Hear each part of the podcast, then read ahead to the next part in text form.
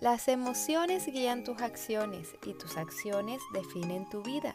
¿Te has percatado cómo las emociones están presentes siempre en tu vida y cómo a veces algunas de ellas interfieren negativamente, frenándote y evitando que puedas vivir de la forma en que deseas? Hola, soy Marijo, coach en gestión emocional y hambre emocional, y he creado este podcast para acompañarte a sumergirte en el mundo de las emociones aprender a sentirlas, aceptarlas y manejarlas para que puedas construir tu vida sin miedo y sacar el potencial que llevas dentro. ¿Estás lista para sumergirte en tu mundo emocional y descubrirlo para así sacarle el mayor provecho?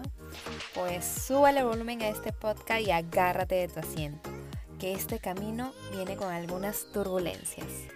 Comenzamos.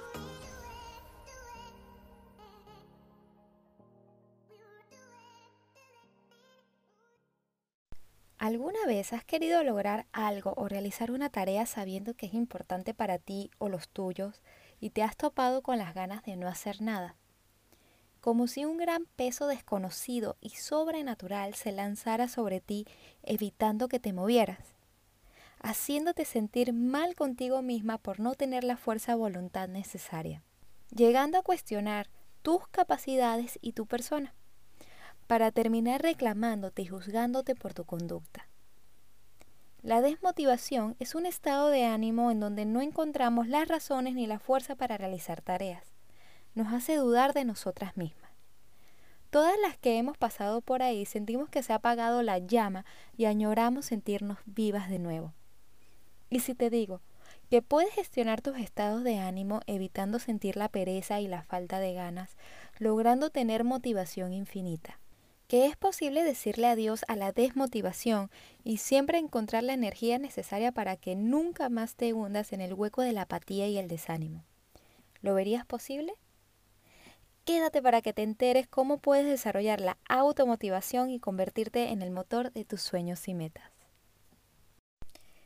¿Te has preguntado qué tienen en común las personas que logran sus metas? ¿Será el dinero, el tiempo, la suerte? O algún otro factor que tú no tengas. La verdad, lo que tienen en común es el poder de desarrollar un deseo ardiente de lograr sus objetivos y la capacidad de automotivarse cada día a pesar de los obstáculos. Cualidades que están a tu alcance y que puedes desarrollar si te comprometes contigo misma. Cuéntame, ¿Cómo reaccionas cuando se te presenta un inconveniente? ¿Qué pensamientos vienen a tu mente? ¿Crees que tienes la capacidad para automotivarte en los momentos más difíciles? ¿O por lo contrario, abandonas ante la primera adversidad? En este episodio te quiero dar la fórmula para la automotivación, porque sin ella es muy poco probable que puedas construir esa vida que deseas. Pero primero, quiero aclarar qué es la automotivación. Es la capacidad que tenemos para motivarnos a nosotras mismas, gestionando nuestras emociones, pensamientos, estados de ánimo y sumar razones para realizar las tareas que debemos de realizar para conseguir nuestras metas. Partiendo de aquí, te quiero dar la primera clave, y es tener un motivo. La palabra motivación se origina de la palabra motivo. Y con esto quiero decir que entre más motivos tengas, más motivación tendrás. Y es que muchas veces nos proponemos hacer cosas sin tener motivos poderosos e importantes. Si lo comparamos con el cuerpo humano, es como si faltara el esqueleto. Tienes los músculos, las articulaciones, los órganos, la piel, pero todo eso, sin el esqueleto, sin los huesos no se puede sostener. Al igual pasa con la automotivación. El definir qué es lo que quieres lograr, pero más importante aún, para qué quieres lograrlo, es el esqueleto y la estructura de tu motivación. Lo primero que te tienes que responder es esto.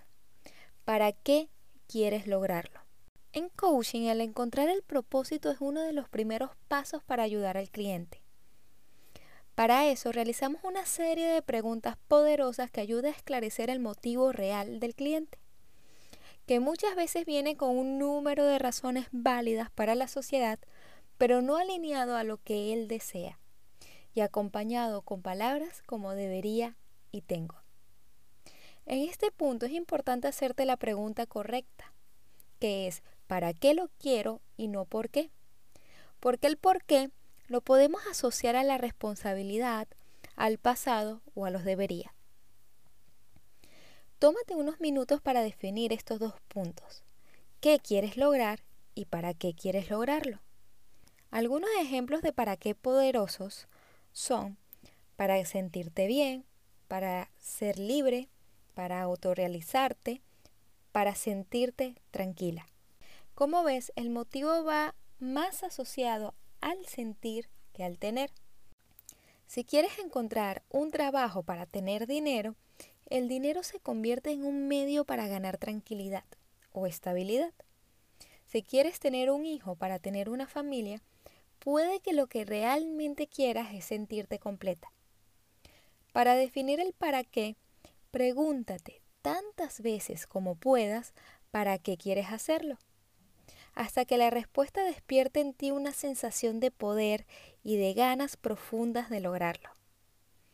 Si no sientes el cambio, si no te empodera, déjame decirte que la razón no es suficientemente fuerte y es probable que aparezca la desmotivación en algún momento del camino. Otro factor importante es manejar los estados de ánimo. En el mes tenemos días buenos y días malos. La automotivación es la capacidad de gestionar nuestros estados de ánimo. Pasar del sentirnos desmotivados a sentirnos con energía.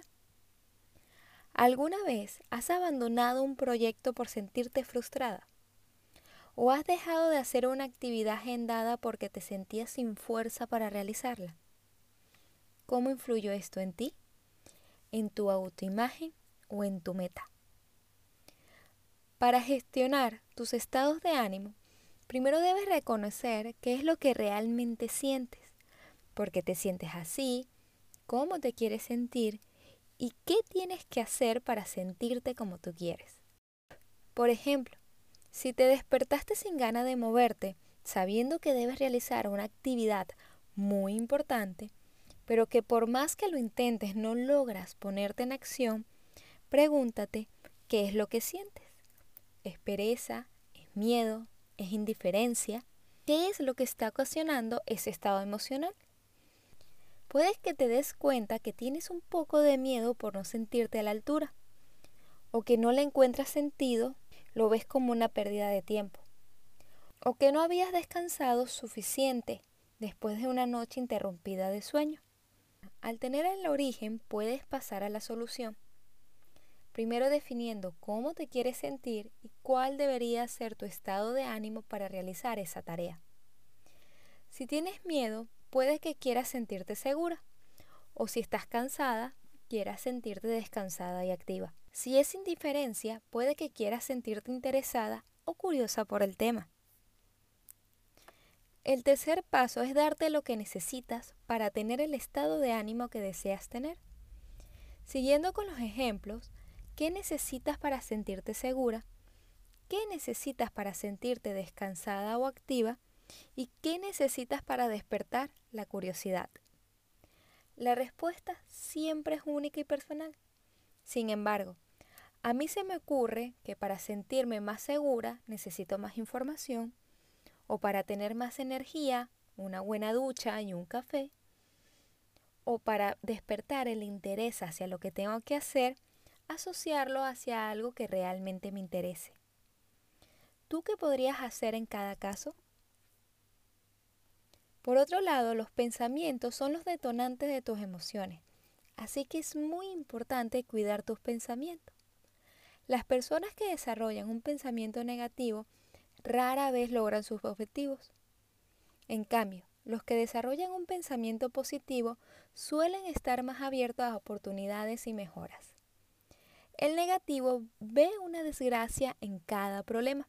El positivo ve una solución. Pero ¿qué pasa si por tu naturaleza no eres una persona positiva? Que sientes que te traicionas a ti misma o que eres hipócrita contigo. Y es que mucho mejor que ser positiva es cuestionar los pensamientos negativos. No forzarte a ser alguien que no eres. Una persona negativa piensa que no puede lograrlo. Una persona positiva piensa que puede lograrlo todo. Y una persona que cuestiona los pensamientos negativos se pregunta, ¿cómo puedo lograrlo? Y siendo sincera, la tercera opción es mi favorita porque las preguntas te abren a tener respuestas. Al preguntarte cómo puedo lograrlo, podrás identificar recursos, oportunidades, formas y maneras de conseguir lo que quieres y ver opciones que de otra forma nunca tendrías en tus manos. Las preguntas son poderosas y por eso las usamos en el mundo del coaching. Una persona automotivada sabe que vendrán pensamientos negativos, pero también sabe que no debe escucharlos. Para culminar, te voy a compartir seis consejos para despertar tu automotivación que puedes comenzar a aplicar hoy mismo. 1. Ten en mente el resultado que quieres lograr. Olvídate de metas como no quiero engordar o no quiero perder dinero. La meta se formula en positivo siempre. ¿Qué es lo que quieres lograr?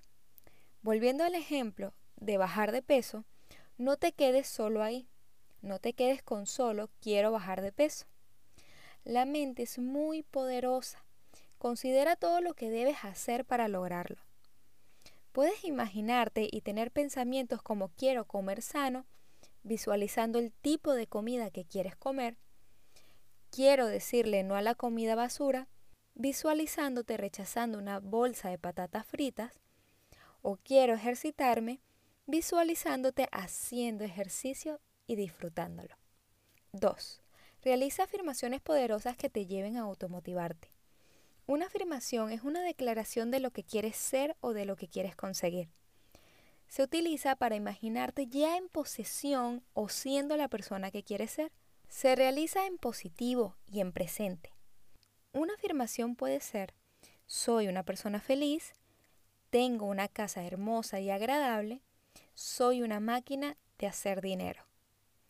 Puede que en este momento ni lo tengas ni te lo creas, pero se trata de reprogramar tu mente y despertar el deseo ardiente. La forma en que te hablas es importante y tiene que ser en presente, sin palabras que te hagan dudar y reflejar exactamente lo que quieres conseguir. Evita frases como soy capaz de conseguir un trabajo en ese caso la afirmación correcta es tengo un trabajo. Repítelo todos los días con fe y deja que tu mente haga su trabajo. 3. Anota todos los días tres actividades claves que te llevarán al objetivo. El cumplimiento de metas es fundamental y no todo tiene que ver con una super meta. El tener pequeños logros diarios es un automotivador muy poderoso. Si tres son muchas para ti en este momento, anota sola una tarea, pero cúmplela. Asegúrate que la puedes cumplir y que tengas que esforzarte así sea un poco. 4. Cuida tu meta, tu autoestima y tu tiempo. No porque los demás lo hayan conseguido o para los demás sea importante, para ti debe serlo. Una meta tiene que tener un sentido para ti. Si no, la motivación no aparecerá. También cuida el tamaño de tus metas. No tan grande para no alcanzarla, ni tan pequeña para no motivarte. 5. Procura que lo que quieras lograr dependa de ti, o al menos del 80%. Si te quedas esperando que otras personas te ayuden o sean los responsables de lo que quieres, es poco probable que lo logres. Y si lo logras, no tendrá el resultado de empoderamiento que te daría el hacerlo por tu cuenta. Con esto no quiero decir que todo dependa de ti, porque habrán ocasiones que necesite de los demás. Pero si eso que quieres lograr depende exclusivamente de otros, no te motivará, ya que estarás esperando por ellos y seguramente desarrollarás sentimientos de frustración al tener las manos atadas, o de resentimiento al no tener lo que deseas. Y no es eso lo que una persona automotivada busca sentir. 6. Haz una lista de todas tus habilidades y fortalezas y úsalas cuando las necesites. Será muy útil cuando te encuentres en un punto en que no ves salida. Revisa la lista y ve qué habilidad puede ayudarte. Será la creatividad, la persistencia, la colaboración o la sinceridad. Eres una caja llena de herramientas. Encuentra la herramienta correcta. Como ves, la automotivación es una habilidad que se entrena y se va desarrollando con el pasar del tiempo. Enfócate en lo que puedes manejar y resolver y no en lo que no está en tu control. Evita compararte con los demás, sino siempre contigo misma y en lo que has avanzado. Ve la derrota como un aprendizaje. Cuida tus pensamientos y ten siempre en mente lo que quieres lograr. Bueno, hasta aquí el episodio de hoy. No olvides suscribirte y seguirme en las redes sociales como marijo.coach en Instagram, Facebook y YouTube y compartir este podcast para que seamos más y más las personas que nos sumerjamos en el mundo emocional para construir relaciones fuertes, poderosas y una vida que valga la pena vivir. Soy Marijo, coach emocional, y nos vemos el próximo martes para una entrega más de emociones que emocionan. Saludos, Marijo.